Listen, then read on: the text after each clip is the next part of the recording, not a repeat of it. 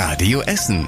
Der Tag in fünf Minuten. Am 24. August mit Anja Wölker. Guten Abend und schön, dass ihr zuhört.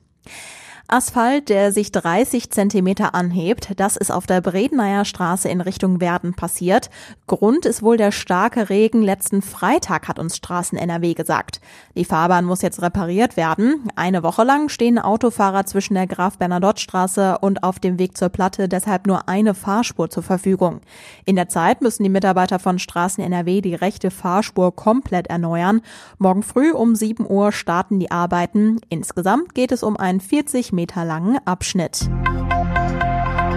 Ärger um einen Unfall gab es heute in Huttrop. Heute Mittag hat ein Auto offenbar einen Fußgänger auf der Oberschlesienstraße angefahren. Der Fußgänger hat offenbar keine Verletzungen. Allerdings musste die Beifahrerin ins Krankenhaus gebracht werden, hat die Polizei auf Radio Essen Nachfrage gesagt. Nach dem Unfall kam es dann wohl zu einer Schlägerei zwischen dem Fahrer und dem Fußgänger, sagt die Polizei. Wegen dem Unfall und der Schlägerei war zwischenzeitlich die Oberschlesienstraße deshalb in beiden Richtungen gesperrt. 150 Euro Bußgeld, das drohen Maskenverweigerern seit gut eineinhalb Wochen. Heute gab es in Essen und ganz NRW gezielte Maskenkontrollen in Regionalzügen, S-Bahnen und in einigen Hauptbahnhöfen. Unser Radio Essen Stadtreporter hat sich die Kontrollen heute im Essener Hauptbahnhof angesehen.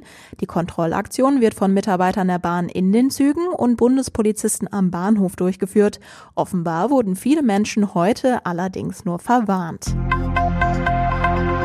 bequem und sicher bei uns in der Stadt Fahrrad fahren. Eine Gruppe von Essenern kämpft schon seit vielen Jahren dafür. Heute Nachmittag gab es einen Höhepunkt der Fahrradaktivisten von Radentscheid. Sie haben der Stadt eine Liste mit mehr als 20.000 Unterstützerunterschriften übergeben. Am Mittwoch gibt es dann schon den nächsten politischen Schritt. Der Rat der Stadt entscheidet über den Antrag. Vorab haben schon Grüne, Linke, SPD und Grüne angekündigt, dass sie den massiven Ausbau des Radverkehrs bei uns in Essen unterstützen wollen. Heißt, eine Mehrheit ist schon jetzt jetzt sicher. Die Gruppe Radentscheid will unter anderem, dass die Radwege an großen Straßen sicherer werden, Radwege nicht einfach aufhören und es mehr Fahrradparkplätze gibt. Im ganzen Stadtgebiet strahlen uns schon seit einiger Zeit die Gesichter einiger Kommunalpolitiker von den Wahlplakaten entgegen und die Wahlbenachrichtigungen wurden rausgeschickt. Denn der Countdown läuft für die Kommunalwahl am 13. September. Ab heute könnt ihr schon euren Kugelschreiber zücken und im Rathaus in der Innenstadt wählen. Offiziell gehört die Stimmabgabe zur Briefwahl. Im Rathaus ist es dann aber so, als würdet ihr am Wahlsonntag wählen. Für die Direktwahl im Rathaus braucht ihr euren Personalausweis oder Reisepass und die Wahlbenachrichtigung Benachrichtigung. Die Möglichkeit habt ihr von Montag bis Freitag zwischen 8.30 Uhr und 16 Uhr. Euren eigenen Kugelschreiber solltet ihr wegen Corona tatsächlich mitbringen und natürlich eure Maske. Normalerweise ist die Vorabwahl im Wahlamt am Kopfstadtplatz, dort ist aber zu wenig Platz in Zeiten von Corona. Bleiben wir noch beim Thema Kommunalwahl. Dieses Jahr stimmen wir gleich vierfach ab über Bezirksvertretungen, den Rat der Stadt, das Ruhrparlament und den Oberbürgermeister. Wir von Radio Essen haben mit den drei aussichtsreichsten OB-Kandidaten gesprochen. Alle wollen zum Beispiel die Innenstadt etwas verändern. Bepflanzte Fassaden und Dächer, das wünscht sich Merdad Mostofizade von den Grünen.